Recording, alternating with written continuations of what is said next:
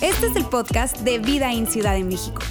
Nos alegra poder acompañarte durante los siguientes minutos con un contenido relevante, útil y práctico.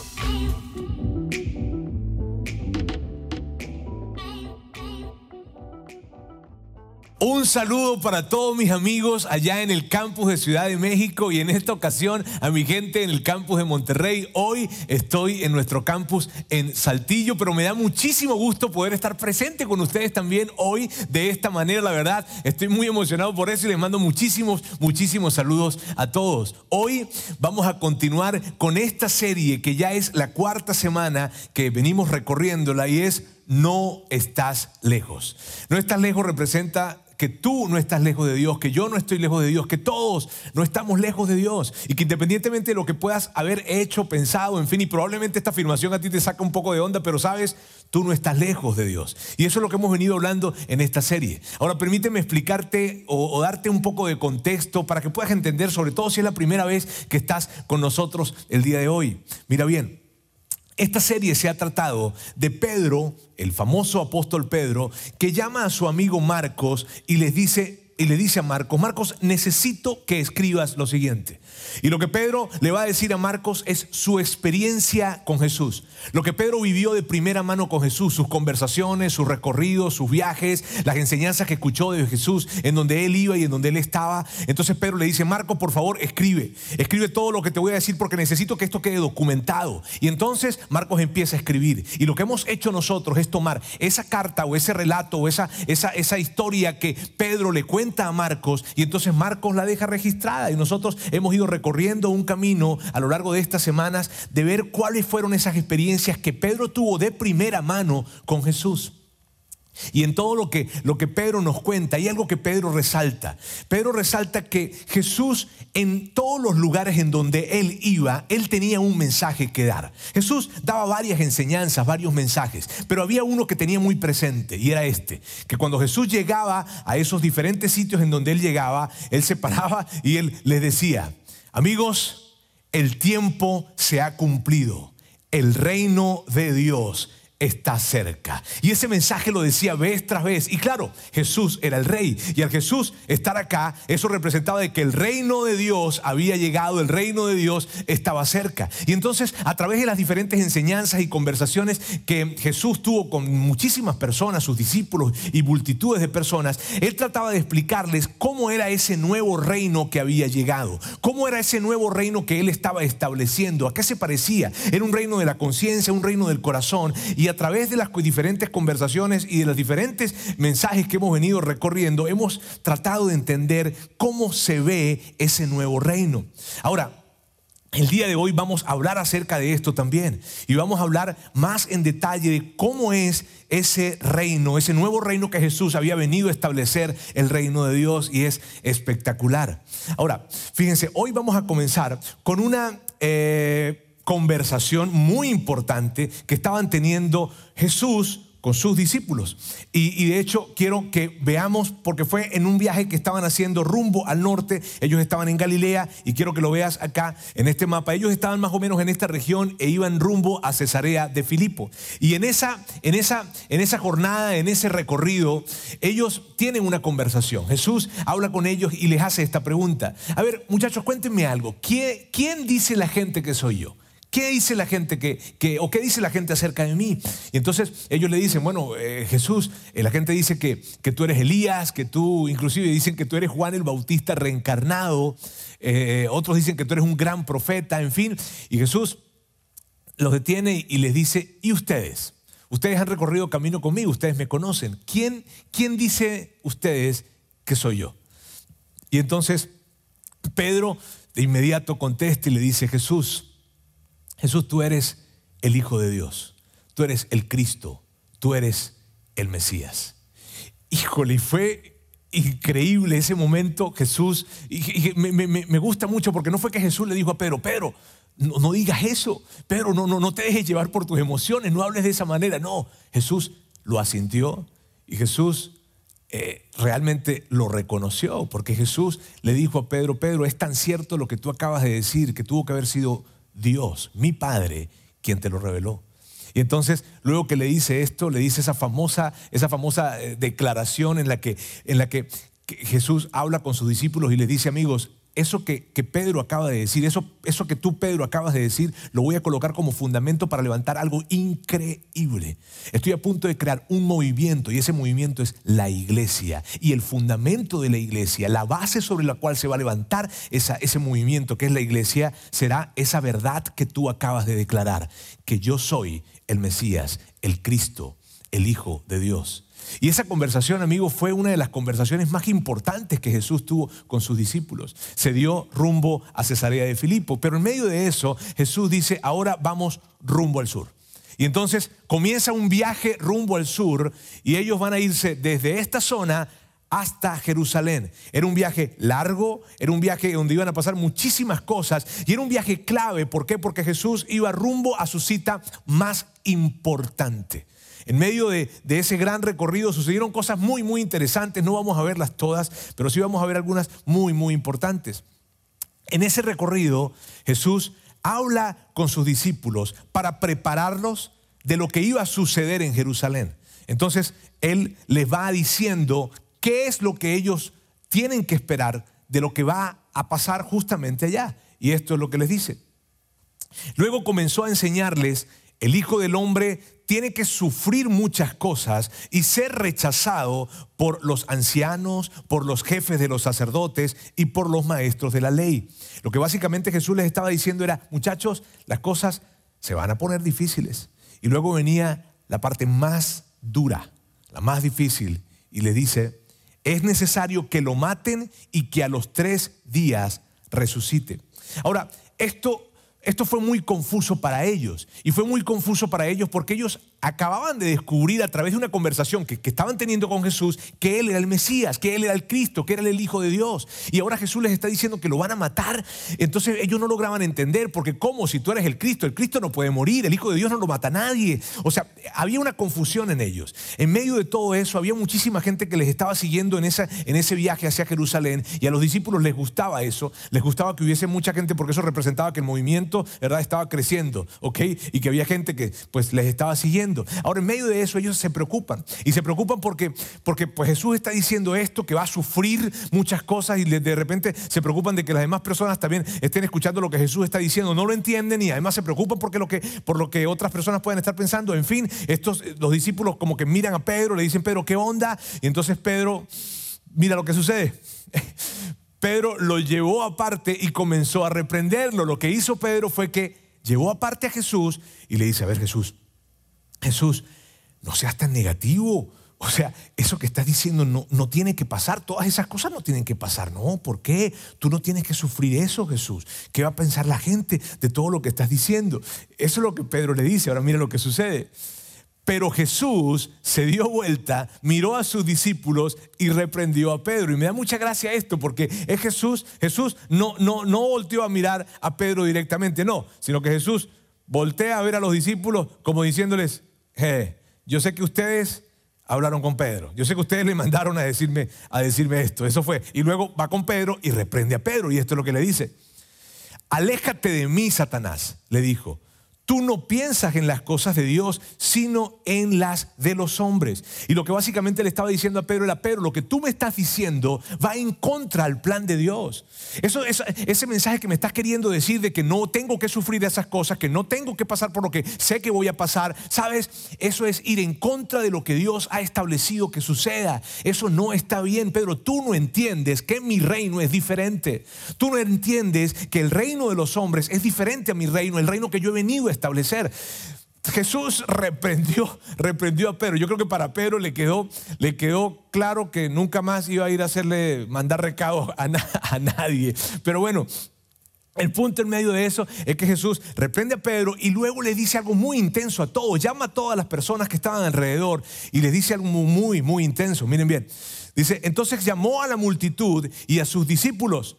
Si alguien quiere ser mi discípulo, les dijo, que se niegue a sí mismo, lleve su cruz y me siga. Mira, amigos, esto es, fue, tuvo que haber sido tan fuerte para ellos. ¿Por qué? Porque, mírame, para ti y para mí el tema de la cruz es algo simbólico, ¿ok?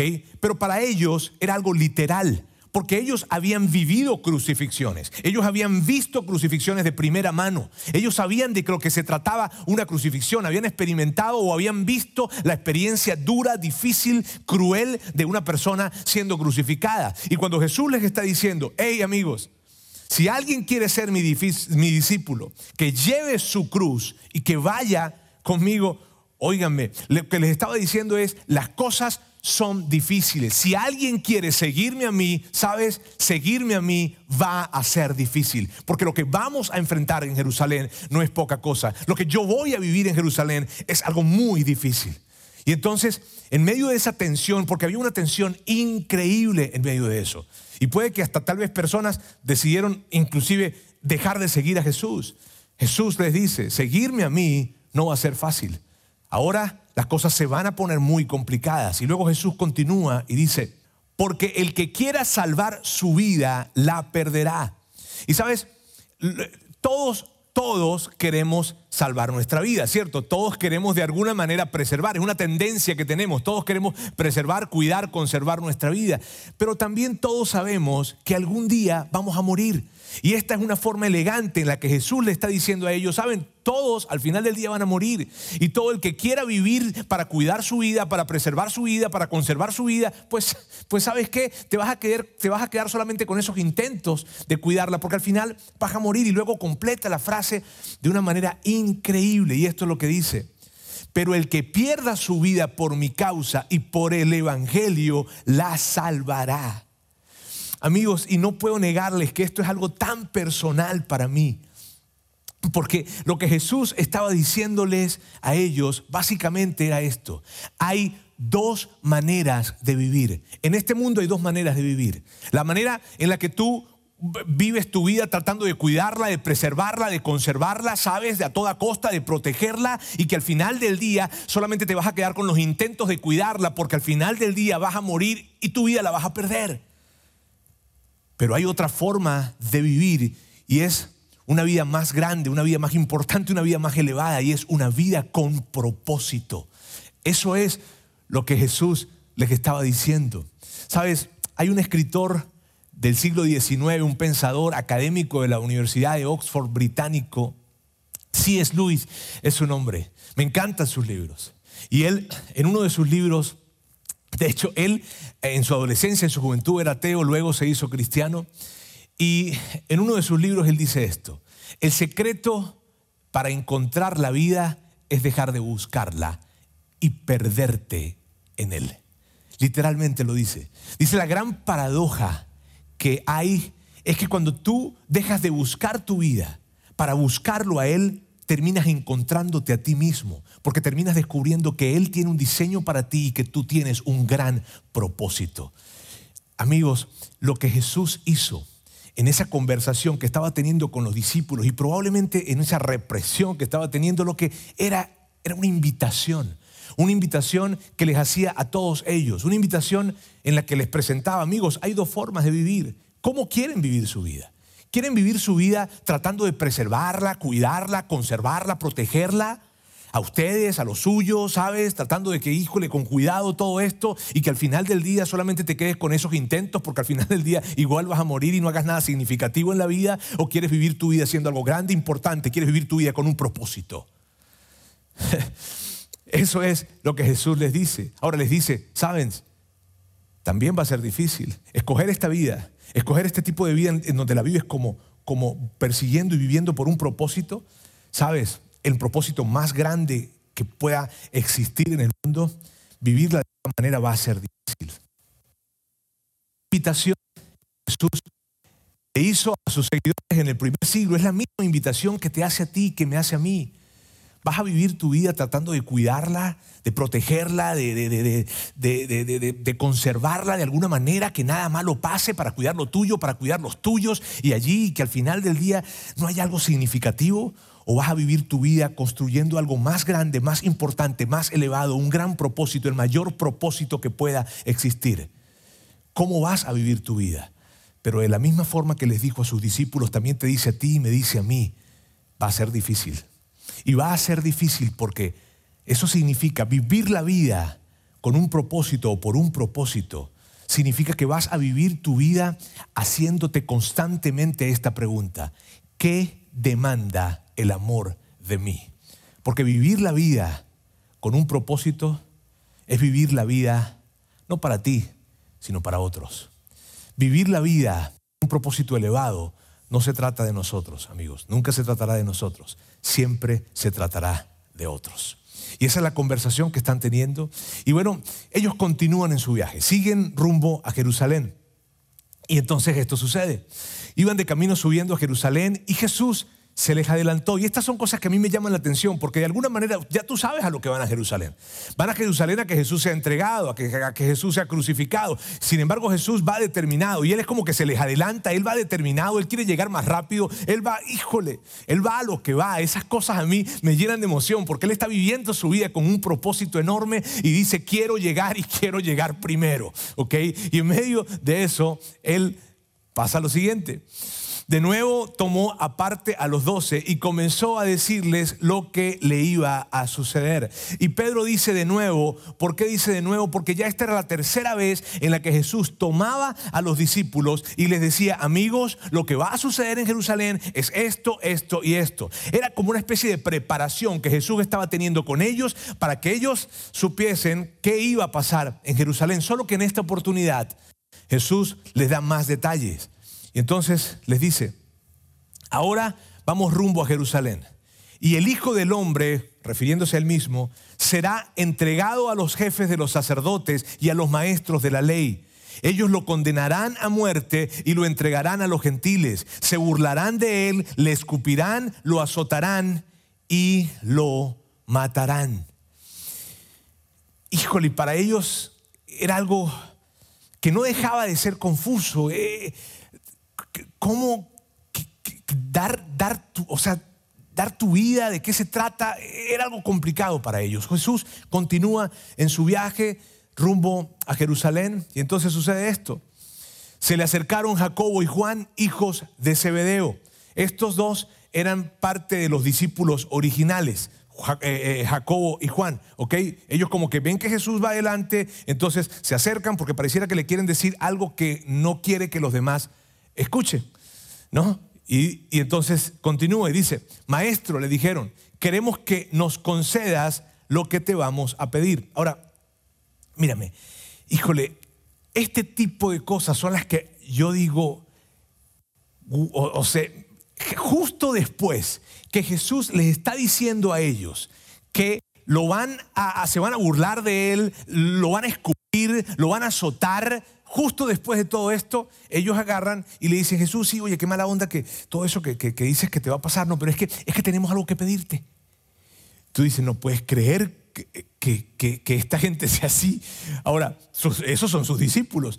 Entonces Jesús les pregunta y les dice, ¿qué, ¿qué quieren que haga por ustedes? La paciencia de Jesús con sus discípulos es algo admirable definitivamente.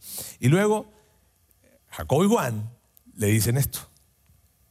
Ellos le respondieron, concédenos que en tu gloria uno de nosotros se siente a tu derecha y el otro a tu izquierda.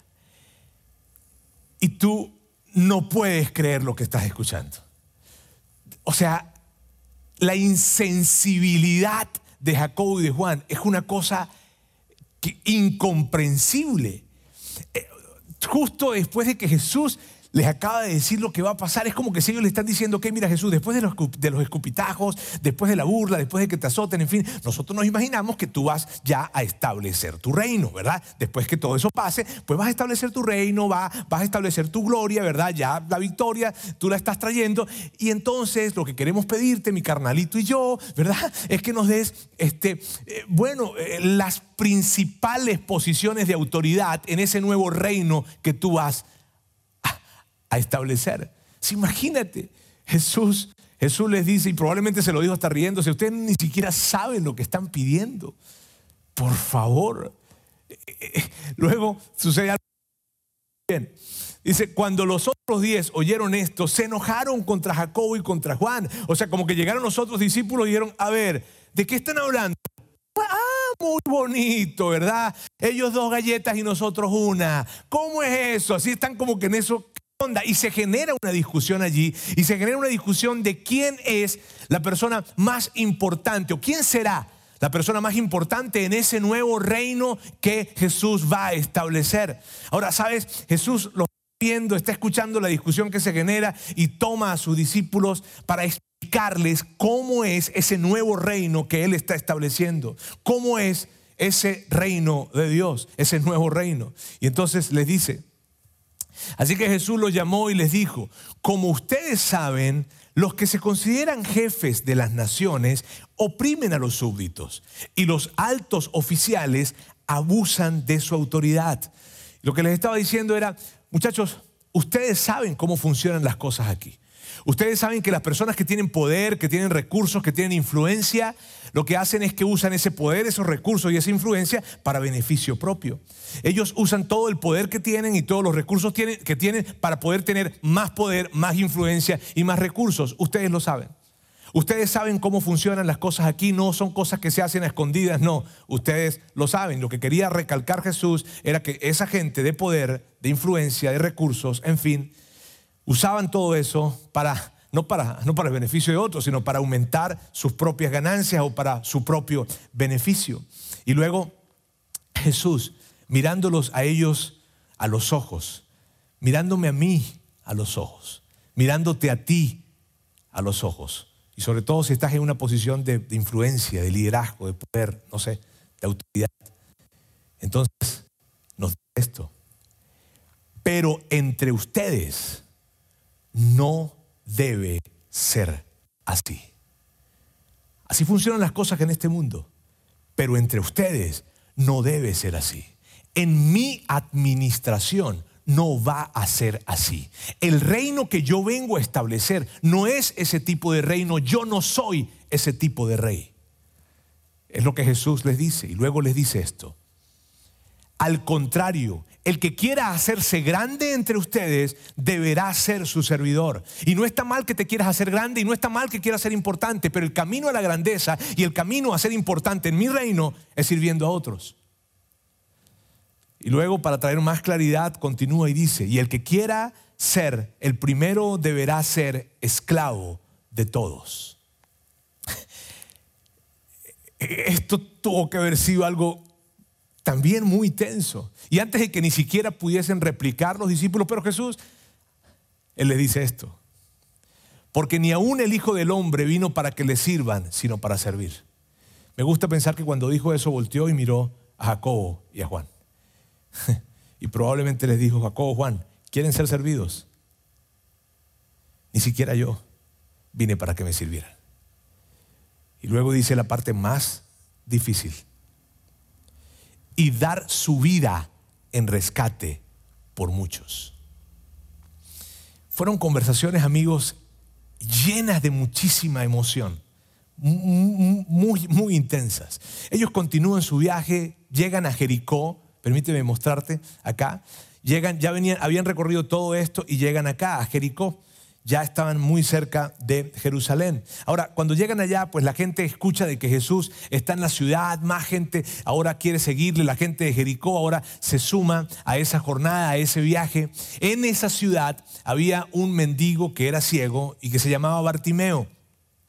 Y Bartimeo se entera que Jesús está en la ciudad y entonces empieza a gritar, Jesús, Jesús, hijo de David, ten compasión de mí. Y gritaba y gritaba y gritaba y la gente lo mandaba a callar, pero él lo gritaba más fuerte. Jesús, Jesús, hijo de David, ten compasión de mí. Y lo gritaba más fuerte, te digo, la gente lo mandaba a callar y él no se callaba. Y en medio de eso, ¿sabes? En medio de todo eso que está pasando, en medio de la cantidad de gente que había, este hombre Bartimeo gritando, Jesús, hijo de David, ten compasión de mí, la gente mandándolo a callar, en fin, entonces sucede, sucede algo. Pedro nos dice que esto fue lo que sucedió. Jesús se detuvo.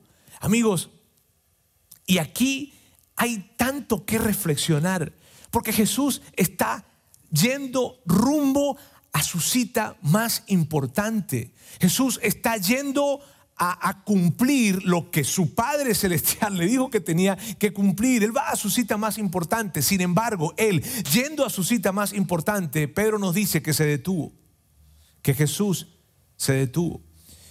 Y, y Jesús se detuvo, amigos, de alguna manera Jesús se detuvo y se detiene para representarte a ti, para representarme a mí, para ejemplificarle al mundo entero cómo va a ser su reino. Su reino va a ser un reino que aunque estés muy ocupado, aunque estés, aunque seas una persona muy importante, aunque tengas una cita, wow, muy, muy importante, habrá que detenerse. Y la razón por la que tú y yo vamos a tener que detenernos muchas veces es para ayudar a otros. Así es que yo sé que tú eres una persona importante, yo sé que eres una persona muy ocupada, yo sé que tienes cosas pues muchas cosas que hacer. Pero así como Jesús nos representó en este, en este viaje, que Él se detuvo, así tú y yo tenemos muchas veces que detenernos. Jesús se detiene porque Él quiere ayudarles a que todos entiendan que en este nuevo reino, los que tienen más poder, más influencia, más recursos, tienen que colocar su poder, su influencia y sus recursos a favor de los que tienen menos. Entonces Él manda a llamar a Bartimeo. Bartimeo llega enfrente de él y Jesús le hace una pregunta, una pregunta que a lo mejor no se puede ser obvia, pero le dice, ¿qué quieres que haga por ti? Le preguntó. Y entonces Bartimeo le responde, Rabí, yo quiero ver. Lo único que quiero es ver. Y por más emotiva que pueda ser esa esa petición de, de, Bartimeo, aún por más lógico que te pueda parecer a ti que Bartimeo lo que pide es que quiere ver, sabes, esta es una gran petición. Y puede que tú me hayas escuchado a mí decir esto, pero esta se ha convertido para mí en una oración que tengo años haciéndola y que todos los días me acerco a Dios y le digo, Dios, ayúdame a ver. Ayúdame a ver a mi familia como tú la ves. Ayúdame a ver a mis hijos como tú los ves. Ayúdame a ver a mi esposa como tú los ves. Ayúdame a ver a tu iglesia como tú la ves. Ayúdame a ver a, mis vecinos como tú los ves. Ayúdame a ver a las personas como tú las ves. Porque en la medida en que yo pueda ver como tú ves, entonces yo podré hacer lo que tú quieres que yo haga y podré entender entonces que la obediencia no es un sacrificio realmente, sino es una inversión en ese reino invisible de Dios. Ayúdame a ver como tú ves la vida, Dios. Ayúdame a ver como tú ves a las personas. Lo que Bartimeo pidió en ese momento, que puede, te digo, parecer lógico para ti y para mí, es una gran petición que yo inclusive te animaría a que tú pudieses tomar como tuya y que todos los días pudiese decirle a Dios, Dios, ayúdame a ver porque entre más podamos ver como Él ve, más fácil será que hagamos las cosas que Él quiere que hagamos. Ahora, Jesús responde a Bartimeo y le dice, puedes irte, le dijo Jesús, tu fe te ha sanado. Al momento recobró la vista y empezó a seguir a Jesús por el camino. Por el camino a Jerusalén, a esa cita que era tan importante para Jesús y para la humanidad. Amigos, Vamos a retomar la historia la siguiente semana. Pero yo hoy no quisiera que termináramos sin antes recordar esas siete palabras que Jesús le dijo a sus discípulos y te dice a ti y te dice a mí porque hay tanta riqueza en esto. Bien, y quiero recordarlas acá. Pero entre ustedes no debe ser así. Debemos entender, y tú y yo entendemos esto, tú y yo entendemos que, que el mundo y la sociedad tiene, tiene una manera de hacer las cosas, tiene su forma de hacer las cosas. Y tú y yo lo entendemos, lo sabemos. Y lo que Jesús nos dice a nosotros es esto. Ustedes saben que este mundo tiene una forma de hacer las cosas, tiene una forma de manejarse, pero entre ustedes no debe ser así. Entre ustedes que son mis seguidores, no debe ser así. Tú sabes cómo manejan las cosas aquí, tú sabes cómo se dan las cosas, tú sabes cómo, cómo se tratan, cómo interactúan, cómo negocian, cómo, cómo hacen miles de cosas. Pero entre ustedes, los que son mis seguidores, no debe ser así. Ustedes deben entender que quien tenga más poder, más influencia y más recursos, así sea un poco más solamente, pero quien tenga un poco de poder, un poco de influencia, un poco de recursos, debe colocarlo en favor de aquellos que tienen menos. Así es mi reino, porque en mi reino los poderosos, los que, son los que tienen gran influencia y los que tienen grandes recursos, no viven para tener más beneficios, sino viven a favor de otros. Y no significa que lo darás todo, pero sí significa que ayudarás y extenderás tus manos para vivir dando a otros. Y cuando tú escuchas esto, tú dices, wow, aunque tú no seas un seguidor de Jesús, tú puedes escuchar y decir, wow, ese tipo de reino es un gran reino. Y Jesús quiere que nosotros podamos recordar esas palabras entre ustedes no debe ser así. Y una de las maneras en como tú y yo pudiésemos empezar a vivir esto es haciéndonos una pregunta o haciendo una pregunta similar a la que Jesús le hizo a Bartimeo. Y es esta. ¿Qué puedo hacer para ayudar? Es una pregunta que tú puedes vivir haciéndola y que te animo que vivas haciéndola, que te la hagas, la hagas en tu casa que le hagas a tus hijos, a tus padres, a tu esposo, a tu esposa, que, que, lo hagas a tus, a tus compañeros de trabajo, que lo hagas a, tus vecinos, que si eres una persona que está en una posición de liderazgo, de influencia, de alguna manera, eres un jefe, un gerente, un supervisor, un, un, dueño de una empresa, o estás en una posición de poder político, en fin, en donde estés, tú puedes tomar esta pregunta y colocarla, yo creo que imprimirla y colocarla en tu escritorio y que la traigas siempre presente para que hables con otros y le digas, ¿qué puedo hacer para ayudar? No, no, no, no quiero tener beneficios, no quiero, no quiero sacar partido de esta relación, no quiero tener ganancias de esta relación. No, no, no. ¿Qué puedo hacer para ayudar? Sabes, esa es una pregunta difícil. Claro que es difícil, es esa pregunta. De hecho, muchas veces no queremos hacerla. Hace unas semanas yo estaba hablando con una familia que estaban, estaban eh, eh, pasando por una situación muy compleja y yo sabía que tenía que hacer esta, esta, pregunta, no quería hacerla, sabía que tenía que hacerla, pero no quería hacerla. La dije, ¿qué puedo hacer para ayudar? Y ellos me dijeron qué podía hacer para ayudar y yo sabía, yo ya intuía lo que, lo que podía hacer y lo hice. Ahora sabes que en ese momento yo sentí que me estaba convirtiendo en un mejor líder, pero no porque tenía más poder, más influencia o más recursos, sino porque estaba dando a otros.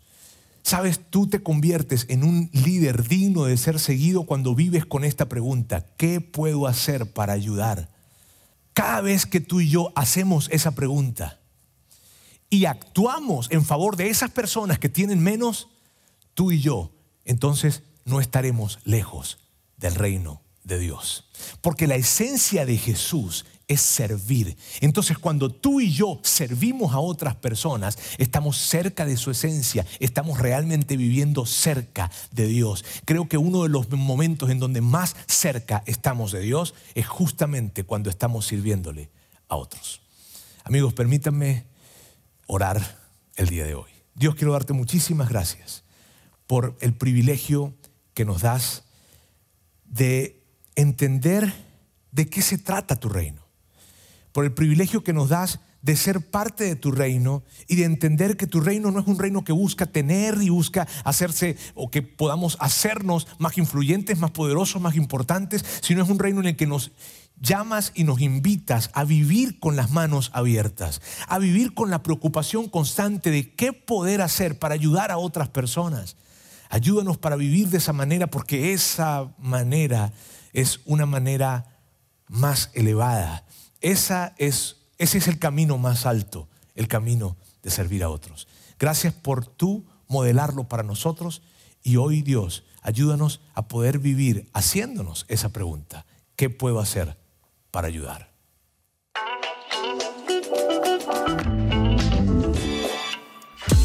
Sigue conectado a los contenidos de Vida en Ciudad de México a través de nuestro sitio web y de las redes sociales. Muy pronto estaremos de vuelta con un nuevo episodio. you.